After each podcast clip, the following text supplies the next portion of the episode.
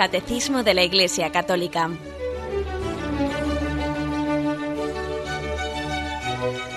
Un programa dirigido por Monseñor José Ignacio Munilla, Obispo de San Sebastián.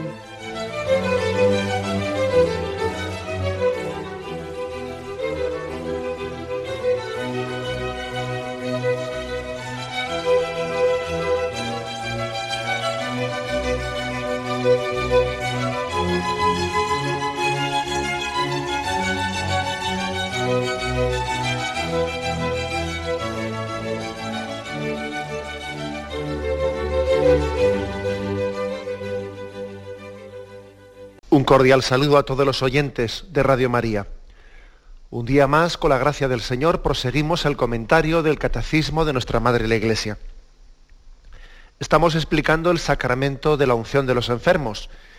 Y en concreto ayer, en el punto 1518, que está dentro del apartado de cómo se celebra este sacramento, cuál es el ritual que tiene la Iglesia para celebrar el sacramento de la unción de los enfermos, en el, punto 1518, pues se decía que era muy importante eh, la utilización de la palabra de Dios, de la liturgia de la palabra, dentro de este sacramento, que, exceptuando los casos de emergencia en los que se administra el sacramento de la unción de los enfermos de una manera breve, simplificada, en la que prácticamente no, se, no se proclama de una manera solemne la palabra de Dios, pues por la premura y la urgencia del momento, lo lógico es que este sacramento sea celebrado como el resto de los sacramentos, pues con, iluminado también por la, por la palabra de Dios.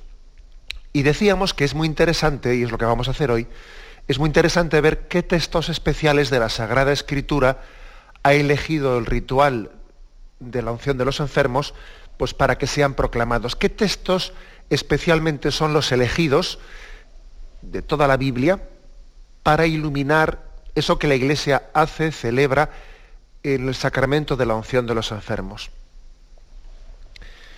Bien, pues vamos a hacer un pequeño repaso ¿eh? de esos textos que nos sirva este programa de hoy para, para, familiarizarnos con el leccionario, eh, el leccionario del ritual de los enfermos.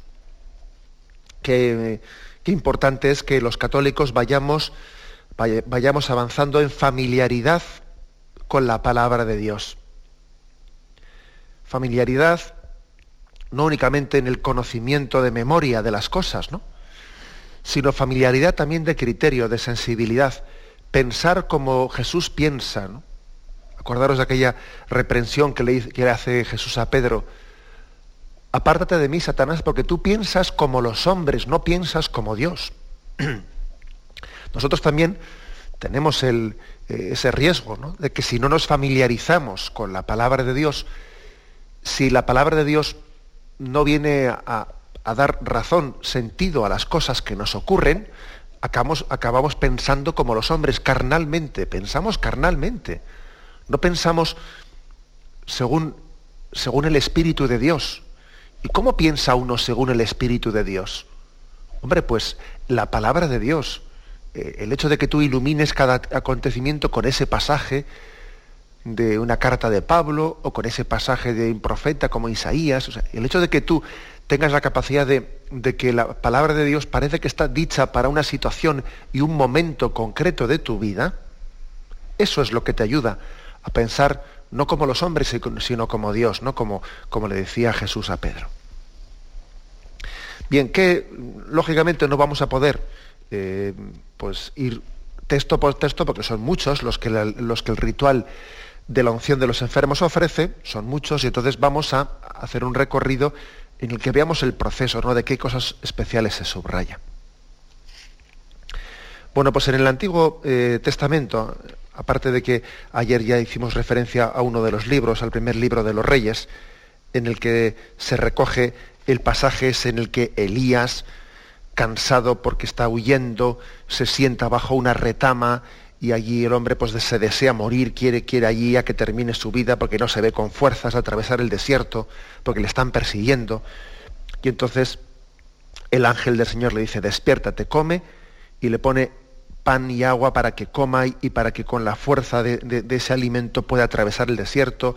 Bueno, ese es, y decíamos que este texto en el primer libro de Reyes, capítulo 19, pues la, la Iglesia lo utiliza especialmente pues, para iluminar eh, lo que es la fuerza del viático, la importancia de que el cuerpo y la sangre de Cristo son para nosotros alimento para el camino, para atravesar ese desierto camino, camino de la vida, camino de la tierra prometida. Bien, eso lo comentábamos ayer. También después eh, el ritual de los enfermos recurre en varios, en varios de sus textos al libro de Job. Al libro de Job en el que también, pues claro, daros cuenta de que Job todavía no ha conocido la esperanza de Jesucristo. Y Job sufre una auténtica lucha dramática frente a la enfermedad y a la muerte, diciendo, ¿qué sentido tiene esto? ¿Qué sentido tiene la muerte? ¿Qué sentido tiene la enfermedad? ¿Qué sentido tiene ver que Job, que es ha sido un hombre pues, básicamente de bien, ¿no? Pues ahora, ahora ve pues, cómo, cómo se descompone su salud, hasta el punto de que Job llega, llega a plantear, ¿por qué dio Dios luz a un desgraciado? ¿Por qué le hizo nacer luego para sufrir? ¿Eh? Job se, se, plantea, pero, pero ¿qué sentido tiene la existencia? ¿no? Pero si es que, claro, como él está apretado por el dolor, está apretado por el sufrimiento, llega un momento de desesperación en el que Job dice, ¿no? Si es que más valdría no haber nacido, ¿no? Bueno, pues también fijaros, la palabra de o sea, el ritual de los enfermos recoge estos textos de Job, consciente de que el enfermo también puede pasar también por momentos de prueba como estos, por momentos en los que, en los que lo ve todo negro, en los que no ve la razón, el sentido de la existencia desde, desde la angustia que le genera el sufrimiento. ¿no? Entonces, por ejemplo, la primera de las lecturas del libro de Job que recoge el ritual, es el capítulo tercero de Job, dice, Job abrió la boca y maldijo su día diciendo, muera el día en que nací, la noche que dijo, se ha concebido un varón. ¿Por qué al salir del vientre no morí? ¿O perecí al salir de las entrañas? ¿Por qué me recibió un regazo y unos pechos me dieron de mamar? Ahora, se refiere si se hubiese muerto, ¿no? Ahora dormiría tranquilo, descansaría en paz, lo mismo que los reyes de la tierra que se alzan mausoleos. Ahora sería un aborto enterrado, una criatura que no llegó a ver la luz. ¿Por qué dio luz a un desgraciado y vida al que la pasa en amargura, al que ansía la muerte que no llega y escarba buscándola más que un tesoro? Bueno, pues como veis, una testa, una, una una lectura como esta. ¿Por qué la Iglesia la ha elegido, esta lectura en el ritual de enfermos? Bueno, porque somos conscientes de que también la palabra de Dios conecta, conecta con la situación de muchos enfermos que están viviendo momentos de crisis. Están viviendo momentos de dureza. Lógicamente, cuando la Iglesia proclama este canto de, de desesperación de Job, no se queda aquí, claro. Luego, en la segunda lectura, proclama el Evangelio en donde la luz de Cristo viene a dar también un sentido en medio de, esa desesperación que tiene Job. Pero no oculta esta lectura la Iglesia, no la oculta, o sea, la, expresa, para que también ese enfermo que tiene momentos de desesperación vea que también en la historia de la salvación, pues ha habido momentos, pasajes como el de Job, que también han pasado pues por momentos duros como puede estar pasando él, ¿no? Momentos de desesperación. Y que gracias a Dios nosotros tenemos una gran ventaja con respecto a Job.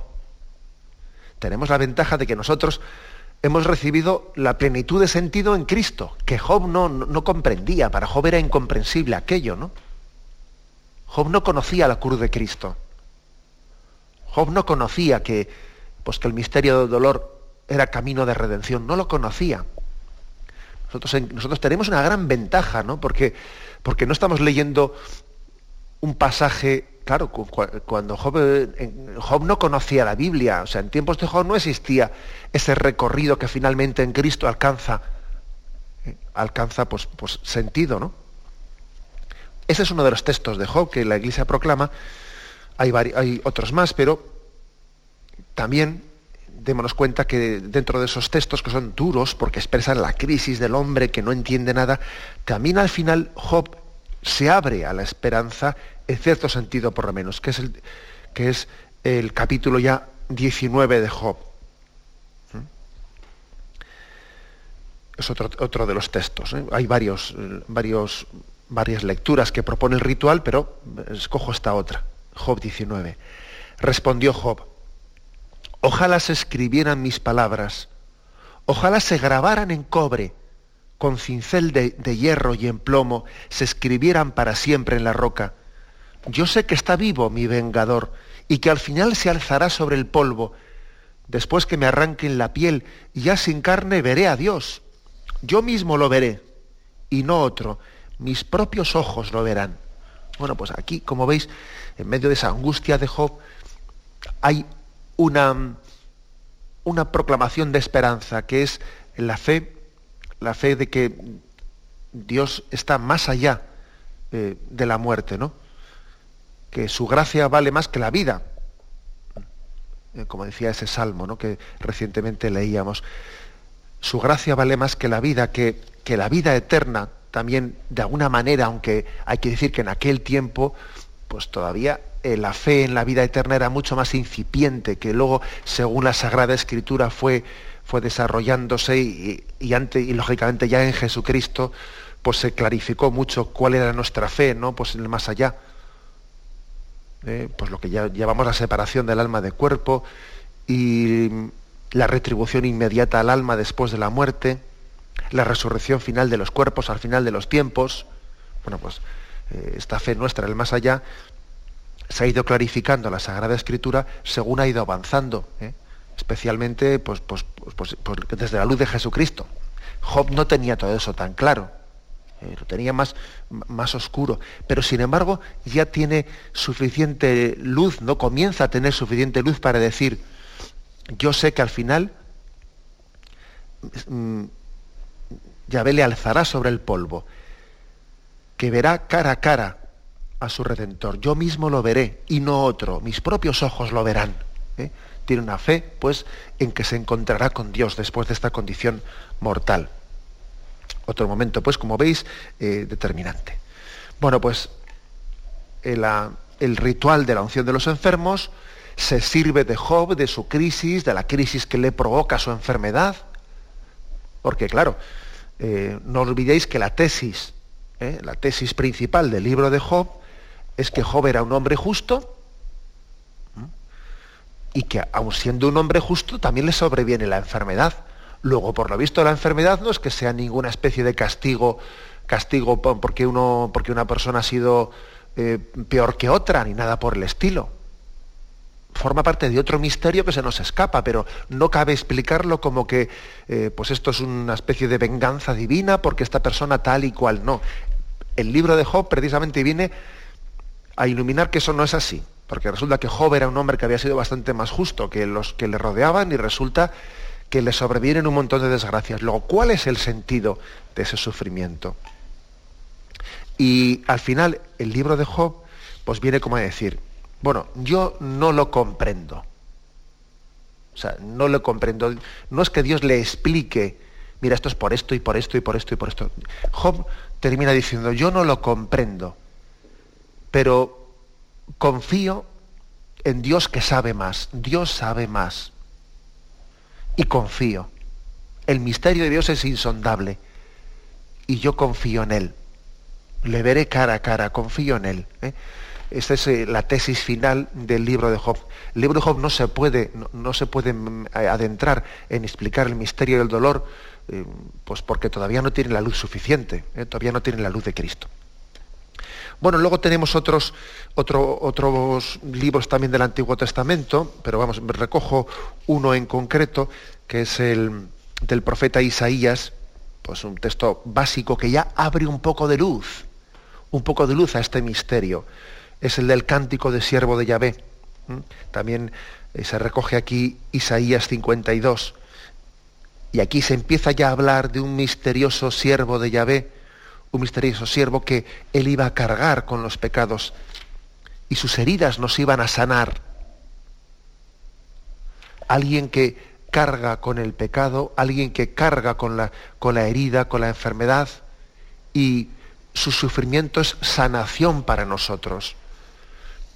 Eh, por primera vez el Antiguo Testamento no se abre a ese misterio de la cruz todavía sin haberlo conocido, en profecía. Isaías 52 dice así, ¿eh? recogido en el ritual de la unción de los enfermos. Mirad, mi siervo tendrá éxito, subirá y crecerá mucho. Como muchos se espantaron de él porque desfigurado no parecía hombre, ni tenía aspecto humano, así asombrará a muchos pueblos, ante él los reyes cerrarán la boca al ver algo inenarrable y contemplar algo inaudito. ¿Quién creyó nuestro anuncio? ¿A quién se reveló el brazo del Señor? Creció en su presencia como un brote, como raíz en tierra árida, sin figura, sin belleza. Lo vimos sin aspecto atrayente, despreciado y evitado por los hombres, como un hombre de dolores, acostumbrado a sufrimientos, ante el cual se ocultan los rostros, despreciado y desestimado. Él soportó nuestros sufrimientos y aguantó nuestros dolores.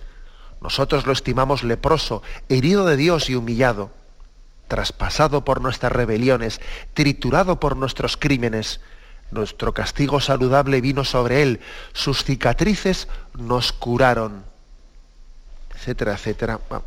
continúa la lectura, ¿no? Pero al final, eh, esta es la gran noticia, sus cicatrices nos curaron. Este siervo verá la luz ¿eh? y su luz nos dará luz a nosotros. Es el máximo, quizás, el máximo al que llega el Antiguo Testamento.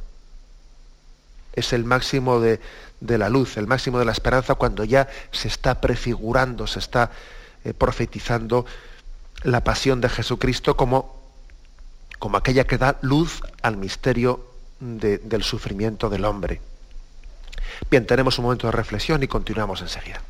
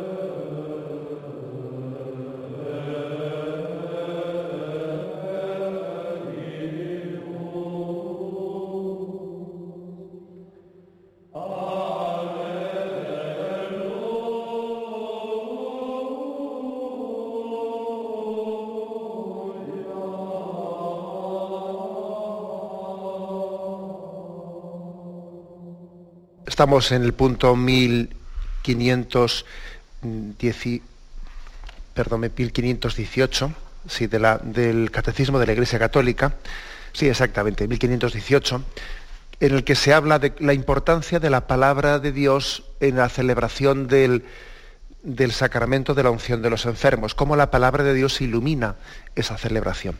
Y después de haber repasado los textos del Antiguo Testamento, que son utilizados en la liturgia de la palabra de este sacramento para los enfermos, nos fijamos en algunos, elegimos algunos de los principales que se utilizan en el Nuevo Testamento.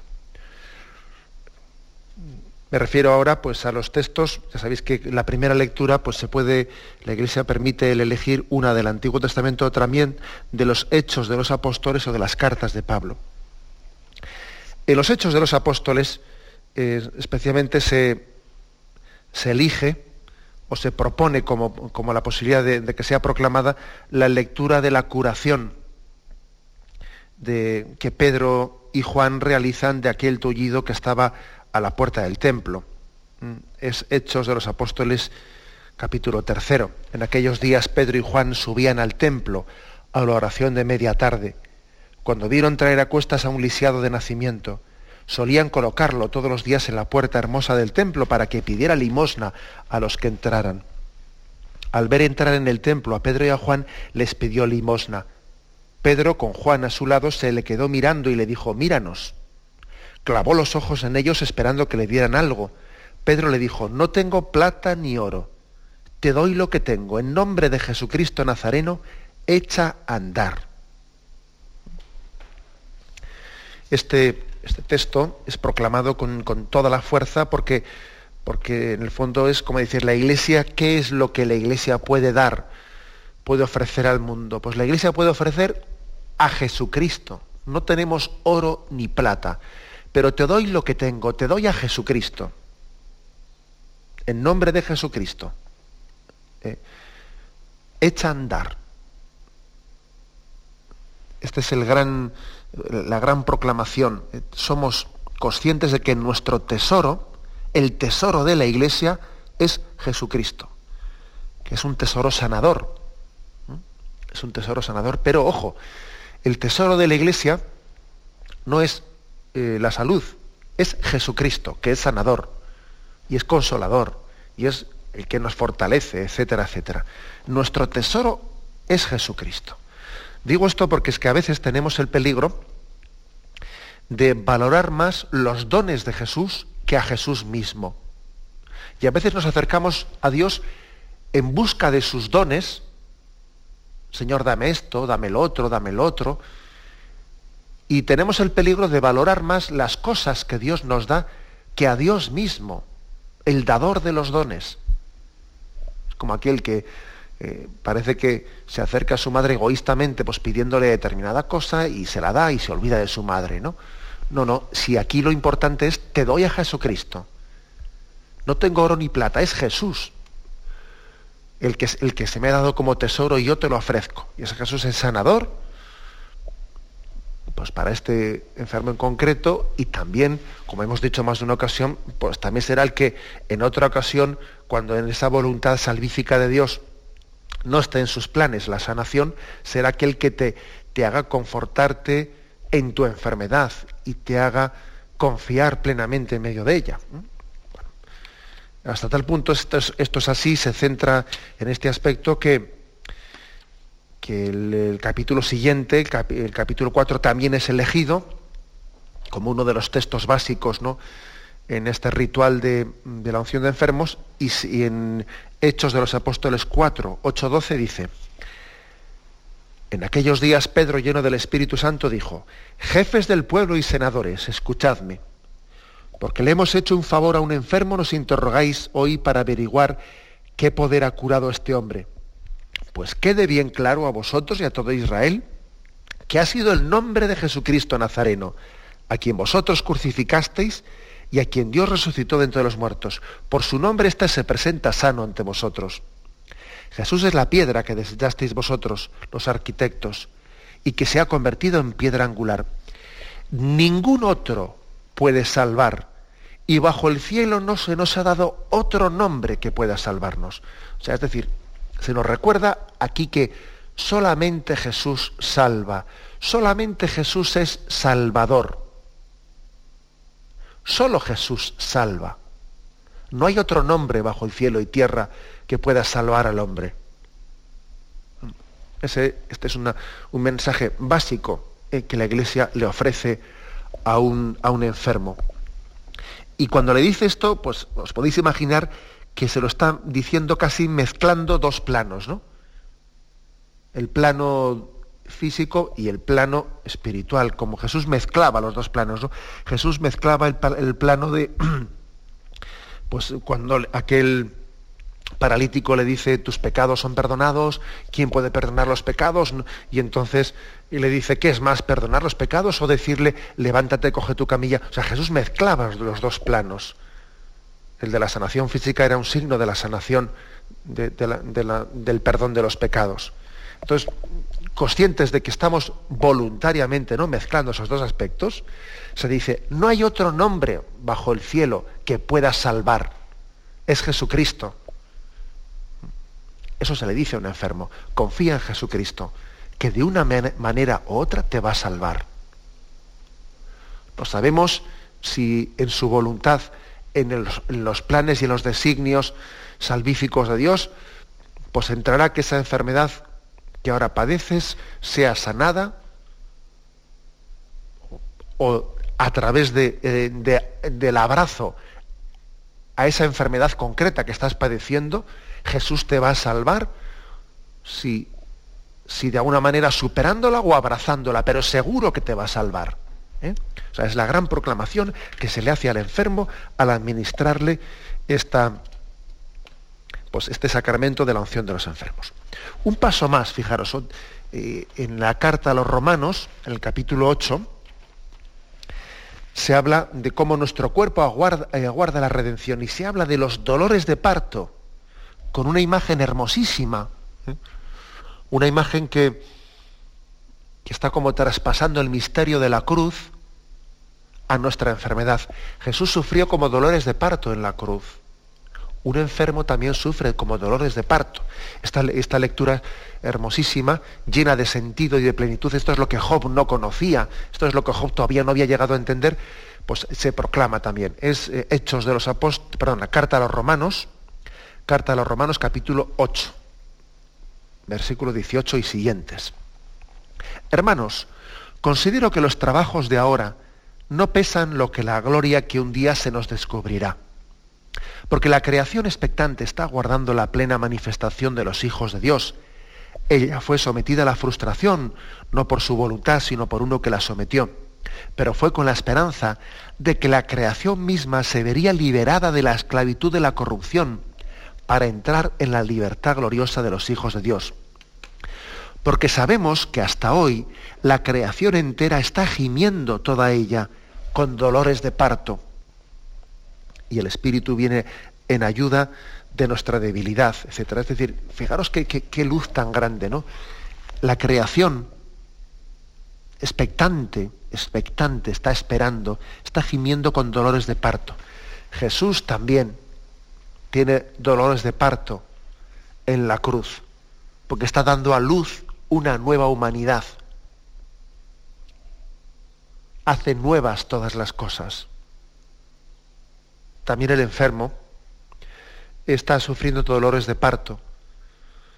Los dolores de parto, pues para las personas que, los han padecido, que a veces nos suelen, nos suelen decir ¿no? que, que como los hombres pues no vivimos el misterio de la, maternidad, o la paternidad, pues con, la misma intensidad que vive una, mujer, pues la maternidad, pues porque entre otras cosas, eh, por muchos motivos, ¿no? Pero uno de ellos es porque los mismos dolores de parto que padece la mujer le hacen entender y, valorar, sufrir y gozar, pues de una manera muy superior lo que es el don de la vida, ¿no? Eso que te ha costado es eso que tú has valorado especialmente, ¿no? Bueno, pues Jesús eh, da luz al mundo con dolores de parto y también el enfermo está viviendo ese, ese dolor de parto en el que a través del sufrimiento, más allá de él, ve nacer una nueva vida, la vida del espíritu, más allá de la corrupción de la carne, que por la enfermedad ve como también la carne muestra su limitación, muestra su debilidad. Es un pasaje impresionante. Otro pasaje que también quisiera destacar, estoy eligiendo algunos, ¿eh? es el, de, el que el ritual elige de la carta a los Corintios, de la primera carta a los Corintios, capítulo 12. Capítulo 12, versículo 12 y siguientes, en los que se nos habla del misterio de cómo, mm, de cómo hay una unión en el cuerpo místico de Cristo en el sufrimiento. Uno no sufre solo, todo el cuerpo místico sufre con él en el cuerpo hay muchos, pero si el pie dijera, si el pie dijera, no soy mano, luego no formo parte del cuerpo, ¿dejaría por eso de ser parte del cuerpo? Si el oído dijera no soy ojo, luego no formo parte del cuerpo, ¿dejaría por eso de ser parte del cuerpo? Etcétera, etcétera. Es decir, aquí hay una, una insistencia en que no cabe decir que mi, mi pie está enfermo, sino que yo estoy enfermo. O mi cabeza tiene dolores, sino que yo tengo dolor de cabeza. Es decir, que cuando una parte del cuerpo sufre, el cuerpo entero sufre con él. Otro aspecto importante que nos da, ¿no? Pues la, eh, esa fe que tenemos en la Iglesia como cuerpo místico de Cristo. Hay una comunión entre nosotros también en los padecimientos. Uno no sufre solo, sino que toda la Iglesia sufre con él. No está solo en su padecimiento, sino que hay un padecer con los cristianos, padecemos con él. Bueno, avanzamos un poco más eh, y finalmente, pues digamos, quizás la cumbre, la cumbre de los textos del, del Nuevo Testamento la tenemos en Apocalipsis 21, donde se habla de esa promesa de ya no habrá muerte, ni luto, ni llanto, ni dolor. Yo, Juan, vi un cielo nuevo y una tierra nueva, porque el primer cielo y la primera tierra han pasado y el mar ya no existe. Vi la ciudad santa, la nueva Jerusalén, que descendía del cielo, enviada por Dios, arreglada como una novia que se adorna para su esposo y escuché una voz potente que decía desde el trono, esta es la morada de Dios con los hombres, acampará entre ellos, ellos serán su pueblo y Dios estará con ellos, enjugará las lágrimas de sus ojos, ya no habrá muerte, ni luto, ni llanto, ni dolor, porque el primer mundo ha pasado. Y el que estaba sentado en el trono dijo, ahora hago el universo nuevo. Bueno, pues como veis, esta podía ser perfectamente la cumbre, la cumbre de lo que está el libro de Apocalipsis, la cumbre de la revelación. Hay un cielo nuevo y una tierra nueva donde no habrá lugar para el, para el llanto, para el dolor.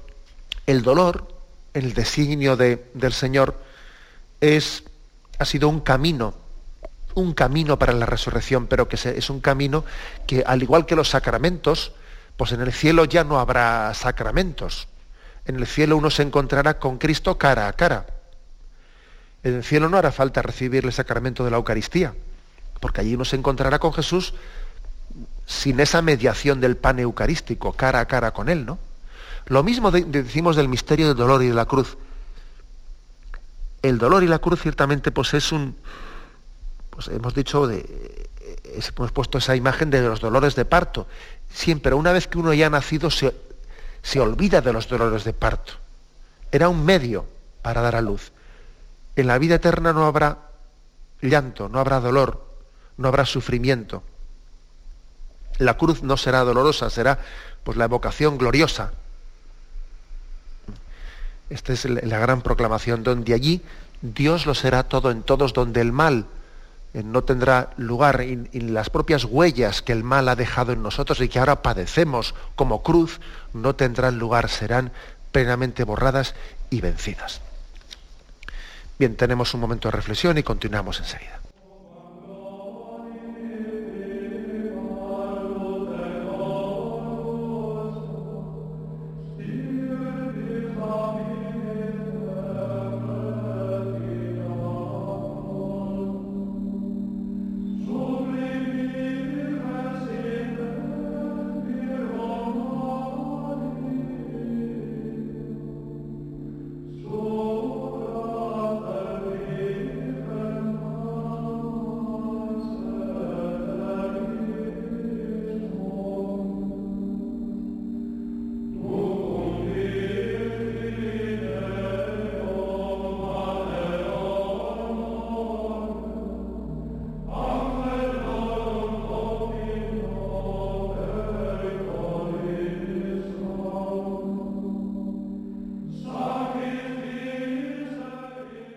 Estamos comentando en este programa del Catecismo de la Iglesia Católica, estamos comentando cómo celebra la Iglesia el sacramento de la unción de los enfermos.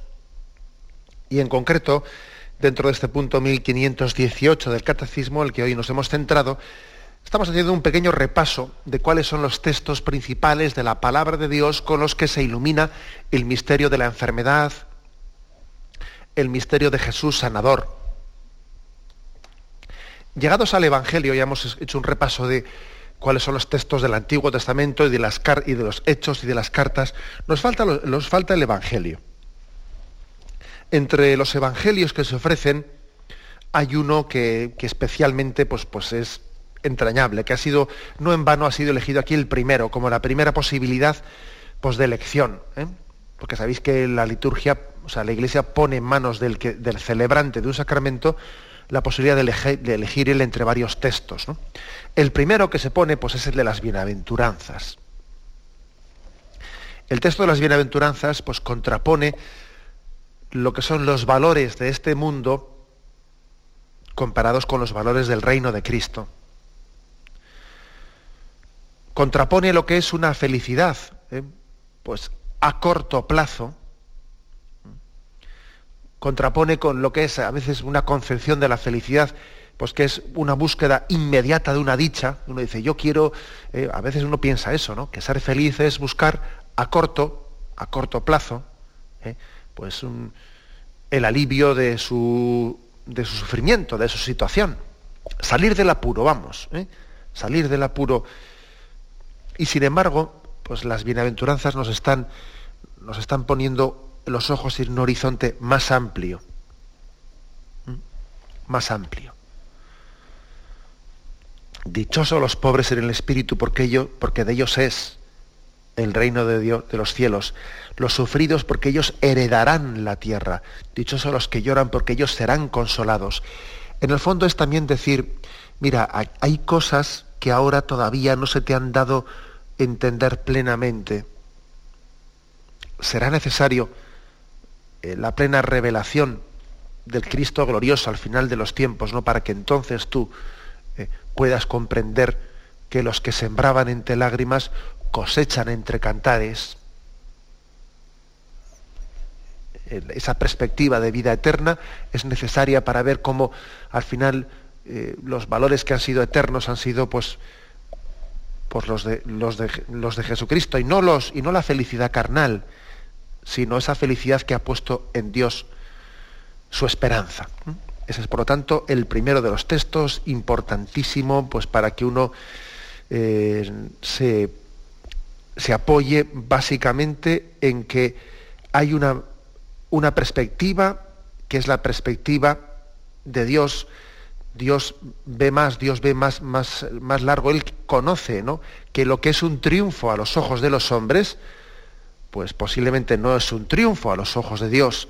Y lo que puede ser un fracaso a los ojos de los hombres, pues puede ser verdaderamente bienaventurado, dichoso ¿eh? a los ojos de Dios. Bueno, ese es el texto básico de, Mateo 5, de eh, San Mateo, otras, otras versiones sobre las bienaventuranzas. Otro texto muy importante, eh, yo elijo algunos cuantos, pues el de Mateo 11, Mateo 11, 25. El de venid a mí. A un enfermo Jesús le dice, mira, ven a mí y aprende a descansar en mí.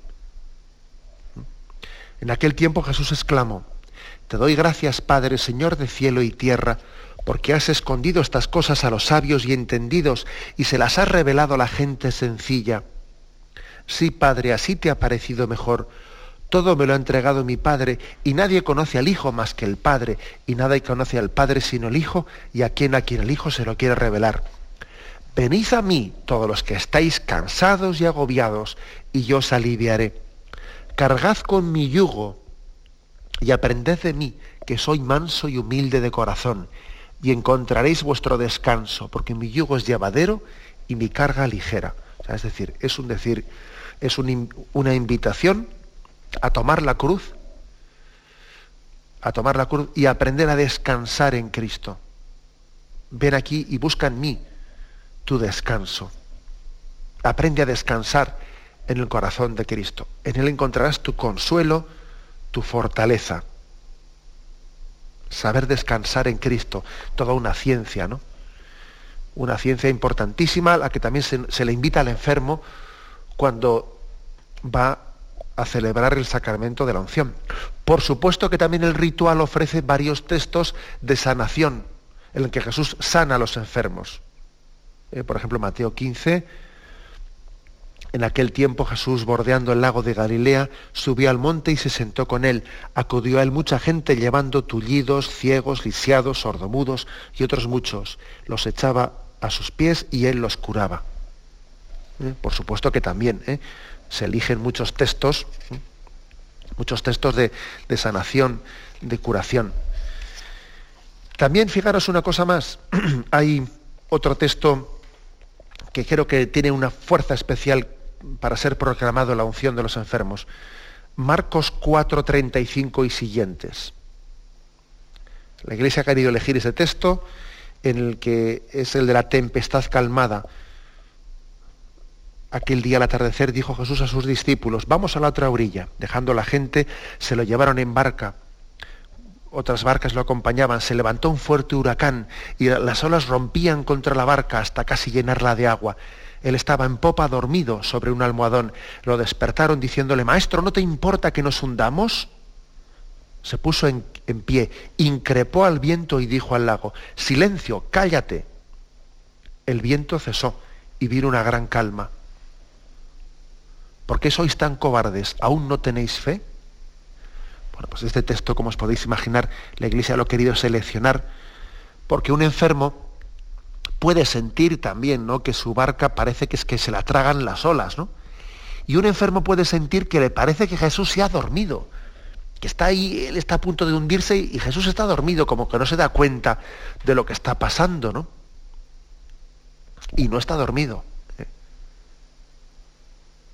Jesús puede aparentar en un silencio, en un silencio, pues, eh, pues el desconocimiento de lo que nos está ocurriendo, ¿no? Y sin embargo está pensando en ti y te está sosteniendo en medio de la prueba. Hombres de poca fe, porque has dudado. ¿eh? Jesús está contigo cuando parece que la barca se hunde también. Esto, pues como veis, pues verdaderamente fuerte. También se selecciona el de Marcos, Marcos 10, esa petición tan fuerte, Hijo de David, ten compasión de mí, Hijo de David, ten compasión de mí. Se le enseña también al enfermo pues, a pedir con, con fe, ¿no? A pedir con fe.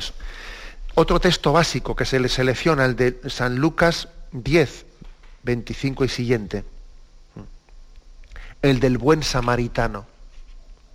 Se nos anima a ser samaritano de nuestros hermanos y a entender también que nosotros somos sanados, somos ese que está ahí caído y que hemos sido cuidados, llevados a la posada el texto del buen samaritano es proclamado para que también el enfermo vea cómo él es cuidado, cómo Jesús cuida de ti, cómo la iglesia cuida de ti, cómo tu familia cuida de ti.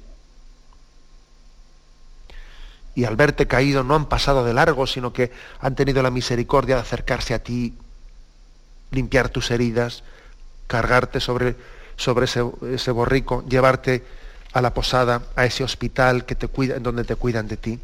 Bueno, y luego también hay otros textos, otros textos que son eucarísticos. Yo soy el pan de vida, el que, el que come mi cuerpo y bebe mi sangre tiene vida eterna. También esos textos se proclaman por la estrecha relación que existe entre la Eucaristía y la sanación.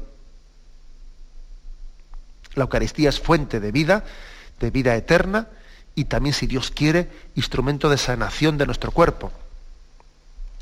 Ha habido muchos milagros eucarísticos por los que la recepción del cuerpo de Cristo ha sido el instrumento de sanación de nuestro cuerpo. Y en todo caso hay una promesa de Jesús de que la recepción del cuerpo y la sangre de Cristo nos da la vida eterna. Y luego también el ritual ofrece, por último, eh, varias lecturas sobre la pasión del Señor. Pues la de Gesemaní, si este cáliz no puede pasar, hágase tu voluntad, pero no se haga... Eh, que, no se haga mi voluntad sino la tuya, los otros textos sobre la muerte y resurrección, y también el texto, finalmente, el texto de Lucas 24, el de los discípulos de Maús. Iban dos camino de Maús y al final se dice, dice, no era necesario que el Mesías padeciera todo esto para entrar en su gloria? La Iglesia también proclama este texto de los discípulos de Maús bajo esta reflexión. Fíjate cómo Jesús, al encontrarse con ellos, les ayuda a reflexionar cómo estaba escrito las escrituras, cómo las escrituras recogían ese el hecho de que el padecimiento, el sufrimiento formaba parte de ese designio por el que finalmente Cristo nos iba a redimir y nos iba a ofrecer su gloria. No era necesario que el Mesías padeciese todo esto. Eso también se le dice al enfermo para que él también se sienta como un discípulo de Maús, que Jesús se pone a acompañar, a acompañarle a caminar junto a él, que tiene la paciencia de escuchar, pues cómo se desahoga, le, explica, le escucha a Jesús cómo ese enfermo se siente decepcionado, cómo está rebotado, y al final, después de haberle escuchado, pues le da una palabra que le da sentido y luz a, esa situación de, padecimiento ¿no? en medio de la, cual está. Bueno, este es el ritual, ¿no?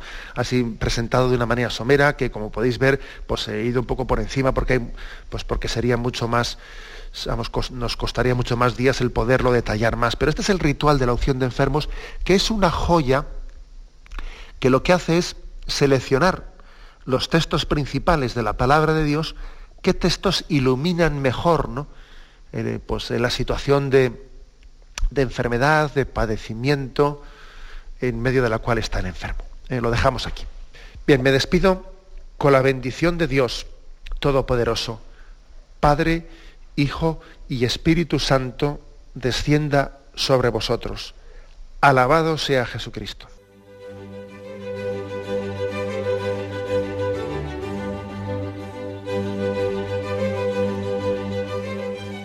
Finaliza el Catecismo de la Iglesia Católica, un programa dirigido por Monseñor José Ignacio Munilla, obispo de San Sebastián.